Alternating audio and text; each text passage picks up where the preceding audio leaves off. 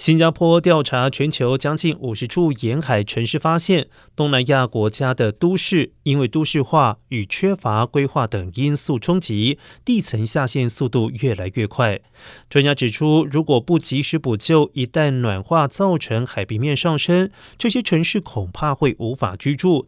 其中位于孟加拉湾的孟加拉吉大港，人口增长达一点二倍，来到五百二十万人。当地也是全世界。快速下陷的城市之一。调查发现，下陷快速的城市大多会在低海拔三角洲，因为人口快速增加与都市化，让当地出现抽取地下水与油等行为，加速了地层下陷恶化。